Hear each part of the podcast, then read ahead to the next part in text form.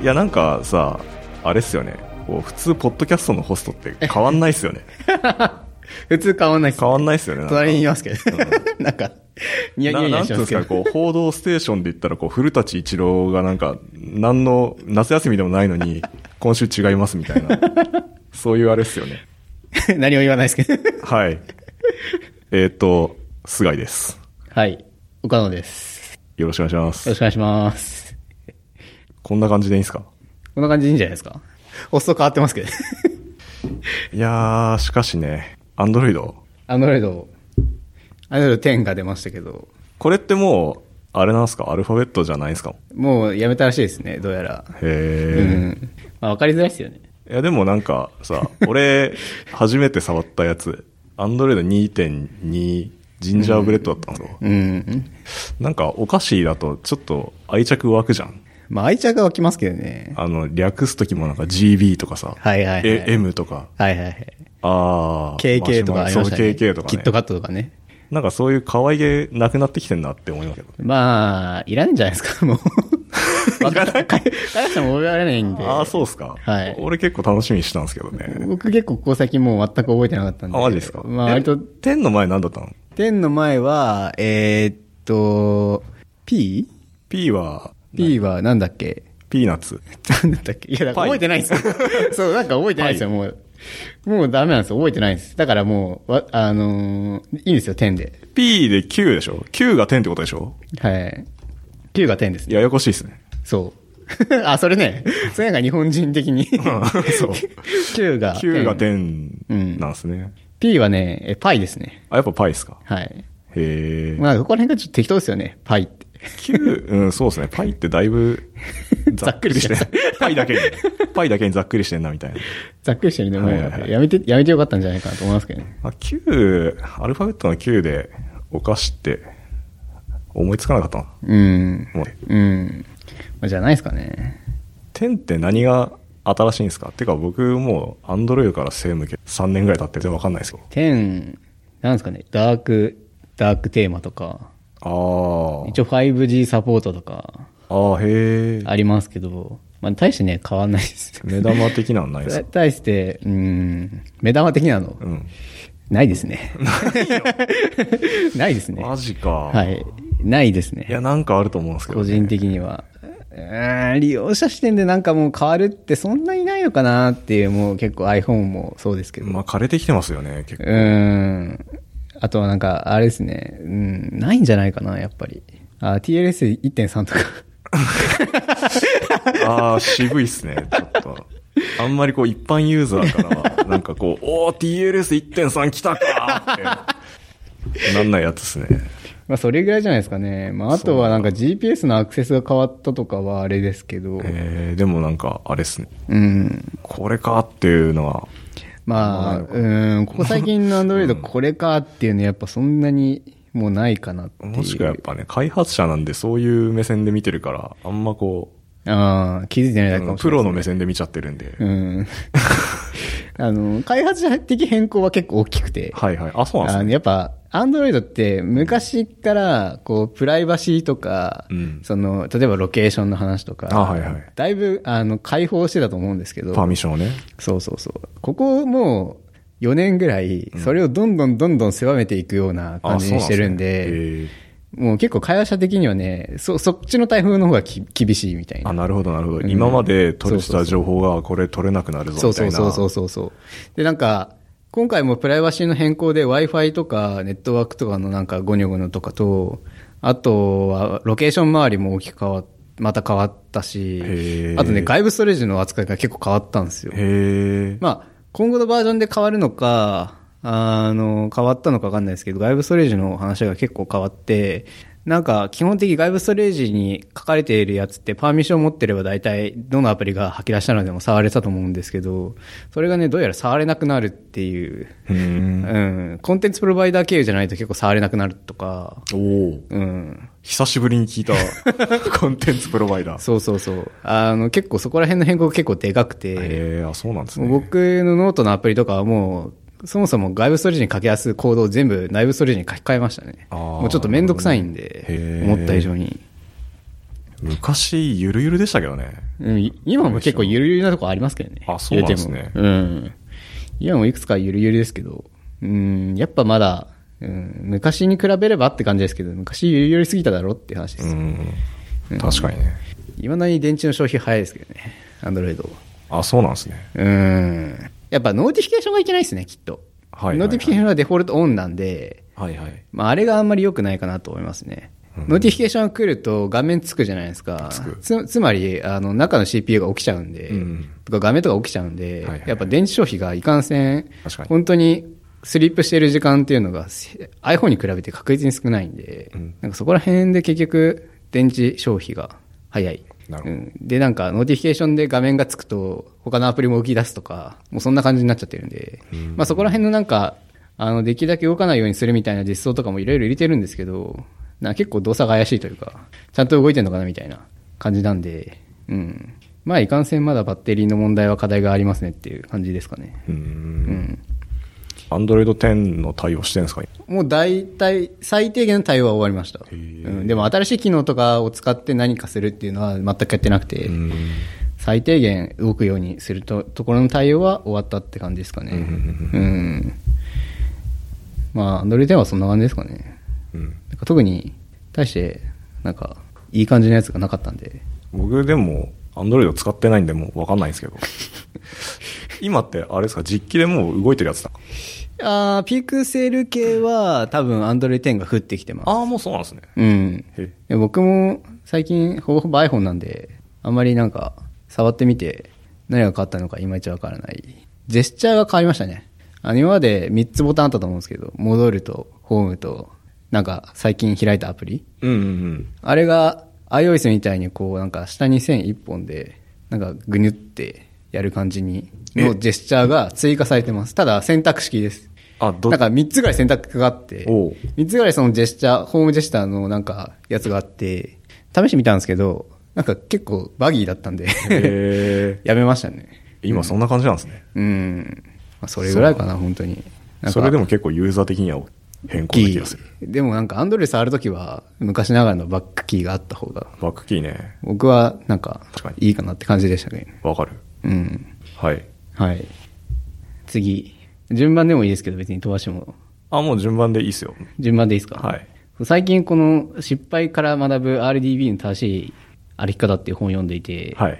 まあ結構それなりになんか DB とか SQL とか、まあそれなりには勉強していたつもりだけど、やっぱこう改めてこういう本見てると、いや知らないこといっぱいあるなと思って、うんうんとかなんかこう、こういうのって結構、これは結構プラクティスというか、まあアンチパターンというか、はいはいあの、ちょっと前にオライリーから、なんだっけ、アンチパターンの本が出てたと思うんですよ。なんだっけな。あれですか、SQL アンチパターン。ああ、そうそうそうそう。なんかそれに近いものなんですけどう、んうん。まあ、ここら辺の話って、こう、なんか、こういう資料とか本とかは結構出てくるんだけど、こうみんなどうやって学んでるのかなっていうのが結構気になるところで、ああ、どうやって学んでるか。そうそうそう。これ、僕もこの本買って、はい。まだちゃんと読んでないんですよ。はい。壮大さんだよね、これ。そうそうそうそうそうはいそうはいそはういそう。なんかねなん、なんかのポッドキャストで、人はアンチパターンからしか学べないみたいな。はあ、なるほど、なるほど、なるほど。 まあ確かにそうかもなっていう。まあ確かにね、なんかじゃあ DB とか MyS- DB とか SQL 学びたいって時に、じゃあオラクルとか MySQL とか Postgre のなんか使用書とかドキュメント読んでも多分分からなくて。そうっすね。うん。多分、アプリケーションを運用してきた人たちのアンチパターンを、そうそう多分どんどん学んで、これはダメなんだな、あれはダメなんだなっていうのんを、っていうね結構学んでいくしかないのかなと。現場のなんかそう、そうそうそう。 経験がね、重要というか、なんか、うん。まあ実際にアプリ作っ、ああ、これなかったな。うん。で、気づいた頃には結構大変。そうそう そうそう。そのタイミングでアンチパターンとしてこう、まとめてもらわないと、なんか同じ過ち繰り返す系ですよね。そうですね。ちなみに、Rails とかでアプリケーション組むときに、はい。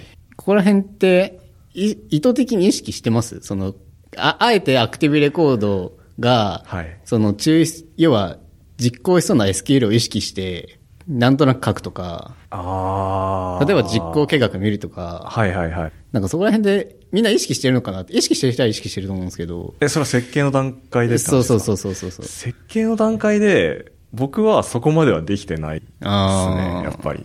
うん。あくまでなんか、こう、こういう要件でこういうことをやり、満たすためにテーブル設計して、作ってることが多いです。まあ、ど、どこで引くとかは、なんとなくわかるからインデックス貼って、うん。みたいな。そのレベルっす。まあ、大体でもそうなのかな。うん。まあ、人によると思いますけそうでど。すね。あとはやっぱその規模感っていうどのぐらいのアクセスさばくかによっても、うんや。っぱパフォーマンスの要求が厳しかったら、うんもしかしたらそこまでかなりかうん。考えてうん設計しないと死ぬっていうの。うん。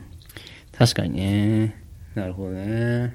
これってどんなアンチパターンなのこの本。あ結構僕は勉強になったなと思ったのは、その、はインデックスの話とかは結構なんか細かく書いてあってへ、ーまあそもそもインデックスは何ぞやっていうのを簡単に書いてあったりとか、はいはいはいそうインデックスが効かないパターンってどういう状態とか、ああ、そはういそはういそうはい。あと、相当の話とか、その、この六章、第6章、相当の依存っていう話があって、はいこれ結構勉強になったなと思って、うんなんかその RDB ってそもそも相当苦手だよねっていう話。うんそのオーダーバイが苦手。うんうんそもそもなんか、あんまり相当されたデータを格納することはないから、うん。で、なんかオーダーバイが苦手だから、その、オーダーバイするときとか、とか、まあ、相当するときの意識することっていうので、まあ、例えばオーダーバイする、絡めにインデックス貼っておけば、まあ、そもそもインデックスでちゃんと並んでるから、オーダーバイするとき早いよとか、まあまあ、結構そういう話とか、あ普通になんか、DB の話とか、普通に SQL の話とかも細かく載ってるんで、まあ、普通になんかある程度、ある程度勉強した後読んでも普通に勉強になるなっていうか、うん。割とあれですかテーブル設計とかそっち寄りの話が多いからね。あーでもそっちの話もありますね。うん。なんか例題的になんか、なんか、パターン、パターンというか、こういう事例というか、んなんか例えばこういう感じで進まって、なんか3年後こうなるよねとか、うんうんなんかその時にじゃあこの SQL どうしたらいいのとか、最初からどうしておけばよかったのみたいな話とかも、なんか細かく書かれてるんで、まあ結構僕はこれを見て結構なるほどなと思っている最中ですね。うん。だからさっきの話、テーブル作って、件数が少ないうちは、うん別にそうそうそうそう問題ないんですけど、そうそうそうもしばらく運用して、なんか件数増えてきた時にガクッとこうそうそうそうパフォーマンスが落ちるみたいなそうそうそそうそうそう。ありますね。なんかそういう話もやっぱ書いてありましたね。あそうなん要ですねは、最初はイン、最初はインデックス効いてるんだけど、データが増えることによって、そのインデックスが効かなくなるとか、はいはいはいうん実行計画自体が変わるとか、そういう話があるから、確かにまあそういうことまで意識して、ちゃんと最初やっておくといいかもしれないし、まあ後々変わってる時をちゃんと、その日々見ていって、ああ、モニタリングしてっていそうそうそうそう、モニタリングして変えるのもいいんじゃないみたいな話とかは、なるほどなって思いましたね。なるほどねうんなんか、あの、極端な例を書いてあるんで、うんあの、そのままそれが自分たちの現場にあるかっていうとないとは思うんですけど、ただやっぱ似たものはあって、うんやっぱなんか常に、あ、なんかこれ似たものを見たことあるのみたいな。はいはいはいそうそうそう。なるほど。似たテテーブルステック見たことあるこれみたいなの が、ちょいちょい出てくるんで、なるほどねなるほどねって思いながら、確かにそうすればよかったかなみたいなのはあるんで、まあなんか、テーブルリファクタリングしたい時にも、なんか多分、ちょっと読んでみると結構参考になるやつかなって思いそうまでしたすね。ね。いやでも、データベースのリファクタリングって、めちゃくちゃ難しいっていうか、完なん成か、難しいですね。相当めんどくさいですよね。まあテーブルがでかいほどめんどくさいしね、しかも。うんうんまず、うんアプリケーションレイヤーの修正もあるし、あるねデータ移行のところもあるんで、うん、いや、やってますそういうのってな。うーんさすがに、うちのサービスだと、ちょいちょいやっぱガタが来てる部分があるんで、あ、そうなんですね。ちょいちょいやっぱ分、テーブル分割とか、はいはいはいやっぱしてますね。うん、まあ、最初からしておけばよかったかなっていうやつもあると思うんですけど、んまあ、ちょいちょいそういうそういうのやってるのは見てますね。うんテーブル分割ぐらいだったらなんか、うんいけそうだなって思うけど、逆になんか、統合するとか、統合は難しいでしょう ね。統合はかなり大変でしょうね。うんなかなかね、そうっすよね。うん特に巻き込みも結構多い。多いっすね、やっぱり。うん。でもまあ、基本は参照が多いんで、あそうなんまあ、ですねそこのパフォーマンスの方が大きいかなとは思いますけどね。うん。なんか、うちはほぼリードなんで、うん。リードだし、自分たちでデータ作ったやつをね、なんか、うんまあ、最悪頑張ればいけるかなって思いながら、うん。まあ、やらずにずっといるんですけ ど。あとはまあ、単純にもう結構 DB から引くのが辛いんで、もうやっぱ間にキャッシュをかますとか、あーまあ、はい要はよくい一般的なので言ってもうレディスをかますとか、はいはいはい。そっちに全部乗っけちそゃうって。そう、まあ CDA のかますとか、はいはいなんかもうそっちらへんかなって最近話してますね。確かに雰囲気的には。確かうん。ゲームとかはなんか、そんな感じだったかうな。ん。もういかんせんやっぱリードが多いと、それだけでも結構 DB 感あるんで。そうっす。うん。でもなんか、規模が大きすぎるんで、もうなんか、シャーディングしまくってて、はいはいはいはい。普通になんかジョインとかもうできない状態になってるっつって。うん。全部もうレディースにやってるっていうので、うん。超大変そうだなと思いました。いや、もう大変ですよね、きっと。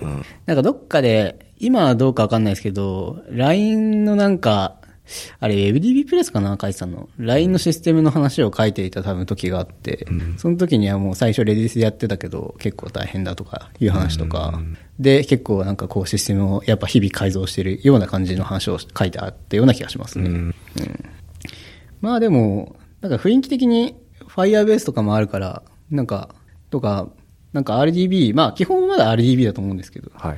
こういつまで勉強すればいいんだろうな、みたいなのは、なんか、いつか変わっていくのかな、みたいなのは、ありるんですけどね。 DB そうそう、DB 自体が。あでも RDB は、よくできてますけどね。うんうんまあ、ほぼ永遠に不滅の 状態ですね RDB 消えることはあんま、まあでも歴史的にはこう変わってきてるわけじゃあないですか。確かにね、うん。もしかしたらもうちょっとおじいちゃんになった。そうそうそうそうそ変わってんのう。もうちょっと変わっていくかもしれない。まあでも変わってる素材はいっぱいあると思あると思うんですけどね。うん。まあただ、やっぱみみんな基本その、最初のシステムを組むときは IDB なのそかうっすな、ね基本はみたいな。うん。まあハイパフォーマンスでさばきたいときはなんか別かもしれないですけど。うんそうそうそうそうそう。うん。JCP とかになると結構、あの、なんだっけ。あ、名前が全然出てこない。あれですね、クラウドスパナー。あー、とか、結構、まあ RDB じゃないやつもあるんで、なんだったっけな、GCP。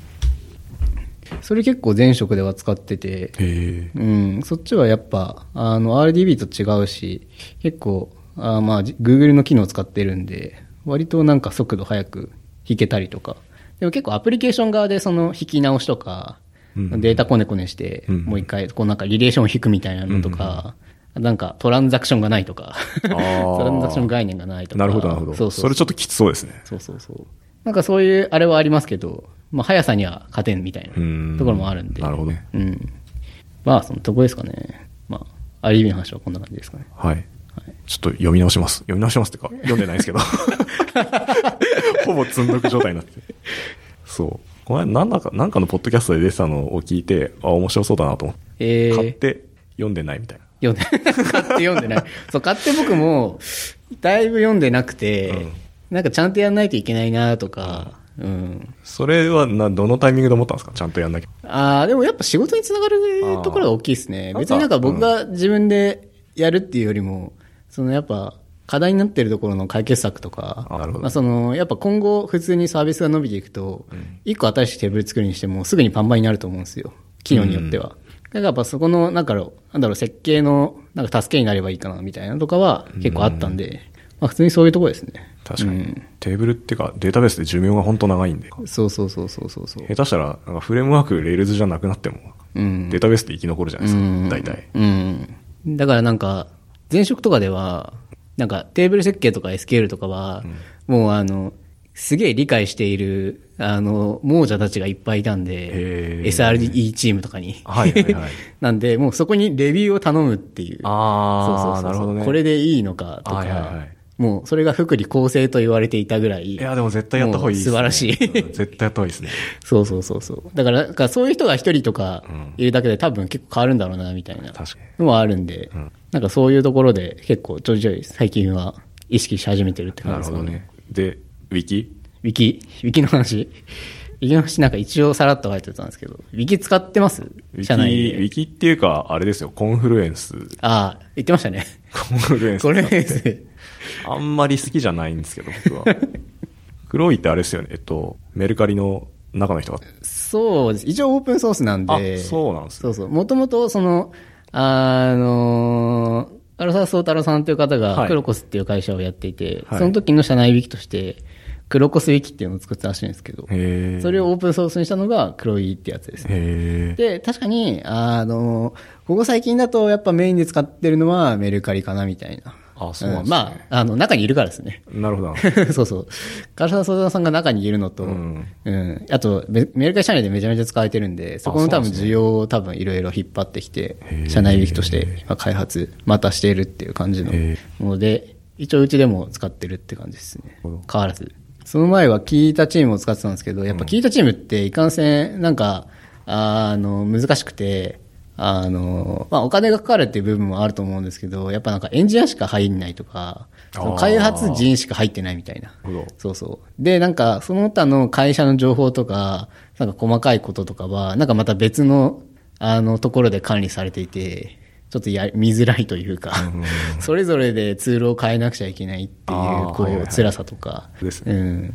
あと別に開発が関係ない人で別に開発のドキュメントを読んでいいというか、あの、例えば営業とかみたいな人も別に開発のドキュメントを読んでいいと思うんで、うん。なんかそこら辺の話とかは結構、あの、入社した時は課題になるなと感じなんで、だったら前職の黒木をそのままガチッと今の会社に持ってこようと思って、割と今入れてる、もう入れたか。もう1年ぐらいかな。へえやってます。ね。もうかなりいろんな情報が入ってるんで、もう会社の情報とか大体全部そこに集約されてますし、まあみんなのドキュメントとか、まあみんなの日記とか、 まあ何でも入ってますね。もうごっちゃ混ぜって感じです。それまでどうやってたんですかそれまで多分、開発陣は聞いたチームを使って、うんうんうんそれ以外の会社の情報は多分、あれですね、Google サイトかな。なんかへえ Google の機能を使って、あの、なんかサイトを使ってそこにまとめてましたね。へえ、あ、そんなのあるんですかそうそうそう。でなんかそれが、 Google Docs とかではなく。 Google Docs とかではなく、なんかそれがね、若干使いにくくて、へえ。そうそうそう。なんで黒いに集約してる、集約したって感じですね。う。うんん黒いは何がいいんですかどうなんですかね僕は結構その書きやすさと、あの、あとはその、なんだろうな、あの、ディレクトリの概念があるんですよね。うん。うん。なんで、その、結構、ちゃんとやれば整理できるんですよ。例えばなんか、こっからは、あの、なんか、すら、すらバックオフィスとか、すらデブとか、うんうんうん。なんか結構、その綺麗にまとめようと思えば、それぞれのこう、なんかディレクトリごとにうんうんうん、そのドキュメントのフォルダを作っていって、そこの下にいろいろまとめられるとか、まあ、あとは普通に、うん、マークダウンが使えるとか書きやすさとか、うーん。かなうん。僕は普通に、あとはなんか権限管理みたいなのとかあんまりなくて、あ割とみんな結構簡単に見えるのとか、あとへーか、だか、あの、かい、他人が書いたものを勝手に編集できるんですよ。あ、履歴は残るんですけど。はいはいはい。だからそういうのとかは普通に良くて、なんか多分ほ、どっかのウィキとかだと多分誰かが書いたものはなんか、その人じゃなくて入れ知れないとか、あると思うんで、うんうんうんうんなんかそういうなんか、障壁みたいなのないとか、まあそういうところは結構気に入ってるところかなって感じですなるねほ。ど。なんかコンフルとかもまあ、階層みたいなんですけど、うん。ああいうのって大体なんか、うんこう、まあ破綻しますそう、破綻して って、破綻しますね。よっぽどちゃんとそのドキュメントの構成、構造みたいのをうまくデザインしないと、なんか、みんな勝手にディレクトリ切り出して、なんか、どこに何があるかわかんなくなっちゃうっていうの、うん。今の悩みなんですけどう、ん。そんなことないですかいや、そうなってますあ。ります よね。まあでも、一応、ディレクトリご、ディレクトリ単位でも動かせるっていう機能もあったりするんで。あーなるほどねなるほど後で、あの、言ってるのは、後でうん、いいくらでも動かせるから、うんあの、とりあえず書こうよっていう。ああ、確かそうに確かに。そうそうそう。だから割合割と、とりあえず書こうよ精神でやってるとこはあるんで、はいはいはいそうなんか、綺麗な構造を整理するっていうものよりも、まずは、その、書いてもらうっていうところを、とりあえず残せっていそうそうそう。とりあえず残せっていう。確かに感じのとこは結構徹底してやってます、わかる。うん。 うちなんか、いや、それコンフルに残す情報だろっていうのが、スラックとかにあったりする。いやでも、やっぱうちもそれありますありますよやっぱうん。やっぱそれはあります。なんかね、とりあえず残しておっしゃいますうけど。ん。僕とか結構意識してウィキに残してるかな。確かにスラックにも残しておくんですけど、結局最終的にはウィキに落としこと、落とし込む時の方が多いかなと思いますね。ううんん。僕も結構最近ログを残すように、ログっていうか、なんか作業した内容とか、うんコード読んだ内容とかうん、こう残してて、重要だなと。うん。そうですね。毎日僕はウィあの、日記を書いてますね。ちゃんと、へー昨日やったこととか。へえ。うん、なんか最終的に振り返るときに結構、あ何やったかなってやるコストの方が高いんで、もうやったこととか、なんか日々とはちょっと違うような開発とか修正みたいなのは、結構やっぱ細かく書いたりして、あ、これやったな、あれやったなみたいなのとか振り返れるようにしてますね。それって、どういうタイミングで書くんですかなんか、つ、都度書いてるのか、一日のなんか終わりのタイミングとかでまとあめーて書いて大るのか。体今日、要はその日の朝に昨日のことを書いてます。昨日あったこあと、ー昨日やったことを書いなるほどなるほて、ど。って感じですね、僕は。なるほど。うん。帰る前に書くとかじゃなくて、うん来た時に書く。始めるときにってこそうそうそうそう。と。そういうルーチンになってるってことそうそうそうそへーう。感じですね。うん。なんか、あのー帰る時に書いちゃうと、その、そこで仕事が終わっちゃう感があって、次の朝来た時に何から始めようってなっちゃうんですよね。あ、なるほど。そうそう。で、あの、来た時に書くと、昨日やったことを振り返り、うんはいそこから今日やることがなんとなく見えてくるっていうかあーなるほ、どそういう感じもあるんへで、ーあえて朝書くようにしてます。あ、それ面白いですね。そうそうそう。あの、そんな感じですね、僕は。へー日記書くときは。うん。だいぶ僕多分朝来た時に何やろうかなって考える時間が結構長いタイプなんで、うんうん。なんか意識的にそういうことをなくそうって毎日頑張ってますね。あーなるほどうん。僕大体朝来るとやったこと忘れてます。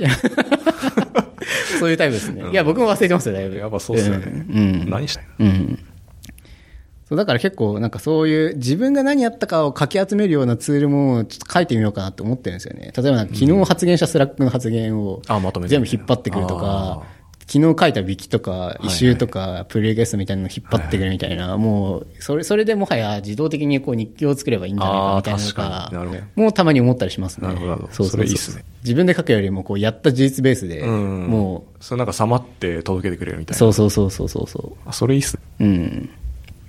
とかですかね。なるほど。うん。まあ、あとなんか黒い API があるんで、なんか API 経由でそのページを作ったりとかへえも。できるんで、なんかそういうことを一部やってるとこもありますね。あ、じゃあなんかスラックからこう。そうなんかスラックで朝会とかで、こうなんかスラックのスレッドに書いてくださいみたいなのを、あの、どっか終わったタイミングで、あの、ウィキに書き出すとかコマンドで。。おおすごい。そうそう。そういうことはやってるとこはありますね。うん。多分ね、コンフルとかも API あるんで、なんか頑張ればできると思うんですけど。頑張ればできそうでなんかすね。コンフル管理してるのが、まあ、社内 IT みたいな人たちが管理してるんで、はいはいはいそういう権限を僕らもらわないといけないみたいな、若干そういう面権限問題ですねあるんですよね。権限めんどくさい問題ですね。え、これ、まあれですか確にめんどくさい黒いオープンソースだってことは、でも、どっかにホストしてなきゃいけないじゃないでえすーかっ。と、うちだと多分ヘロクにホストしてるのかあーそうなんなで。あの、多分ヘロクに簡単にホストできるボタンが多分、あのあーヘロクデプロイボタンがあるんで。はいはいはいはいはいそうそうそう。あの、ノードとモンゴで動いてるんですよね。おおそうなんですね。要は、あの、この黒こ、この黒ビを作った頃って多分モンゴが流行ってたんですよ。はいはい。そのモンゴ DB とか、そのノード JS みたいなのが流行ってた時期なんで、はいだからその技術を使って吉野に書いたんですよね。へえ。それの名残で、うん、そんな感じの構成になってます、あ、そうなんです裏ね。側は。僕か。ヘルクででも普通に動かしてますね。特に問題ないかなとは思いますね。うん。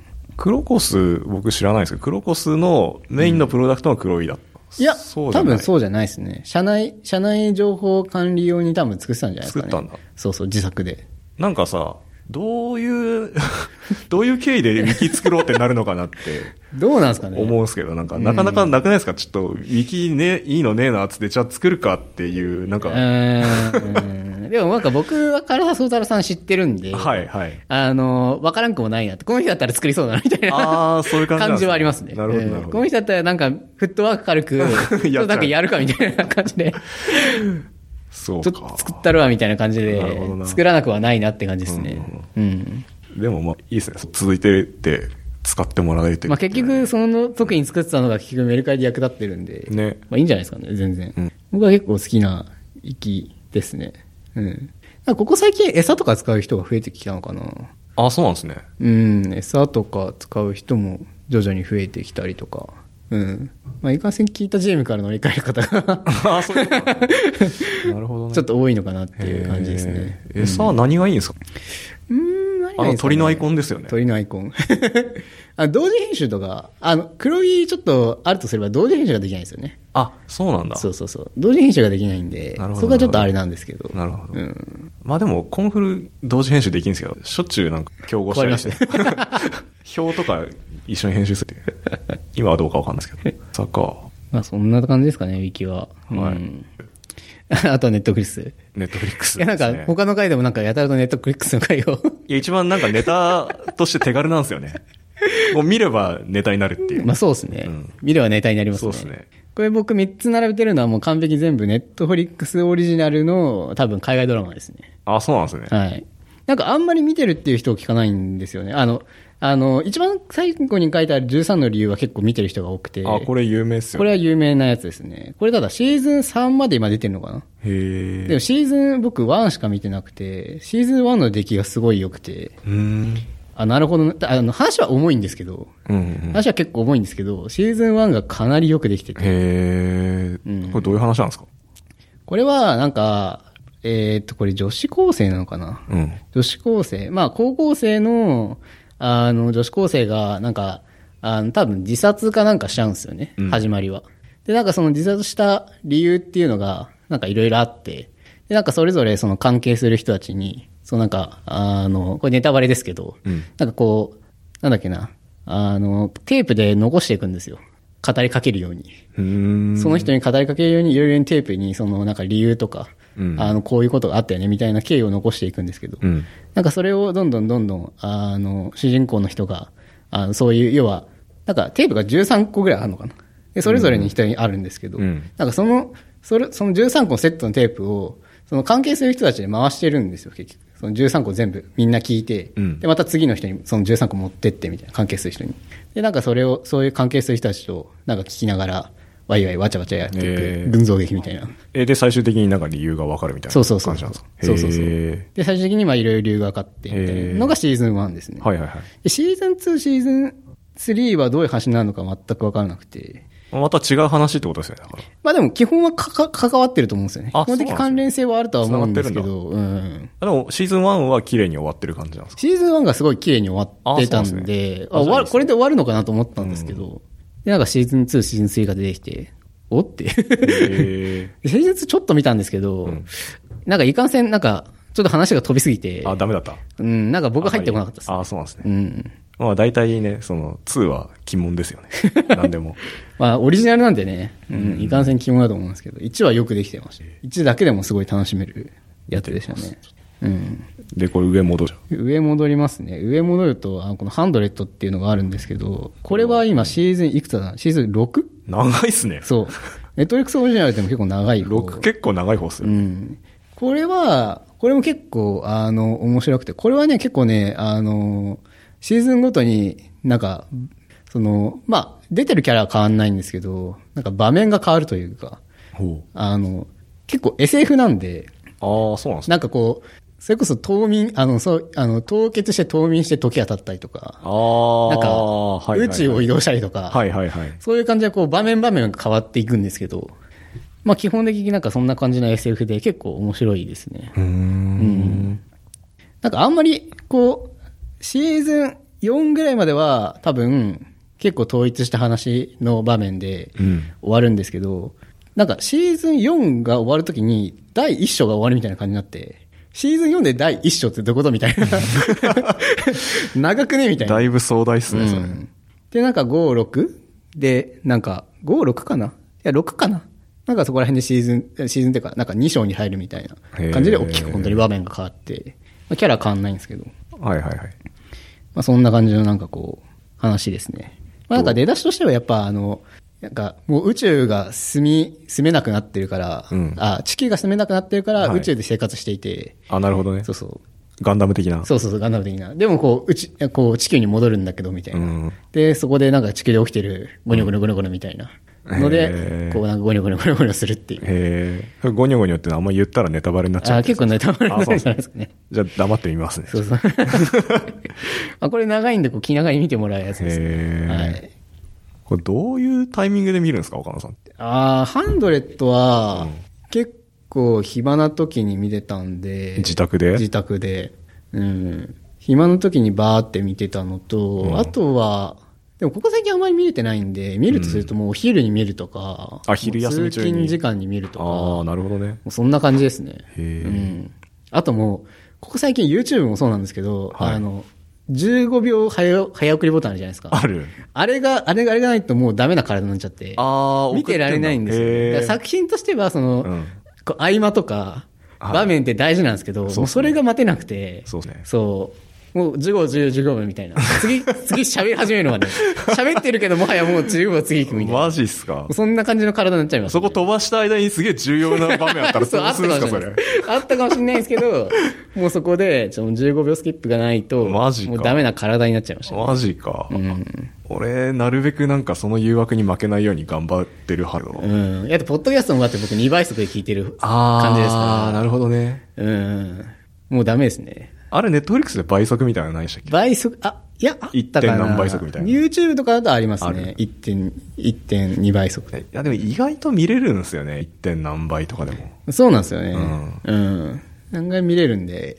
逆に僕、倍速はあんまり映像だとしなくて、ん倍速はしない分、その15秒スキップを使うっていう手法であーすそうなんねで。すうん。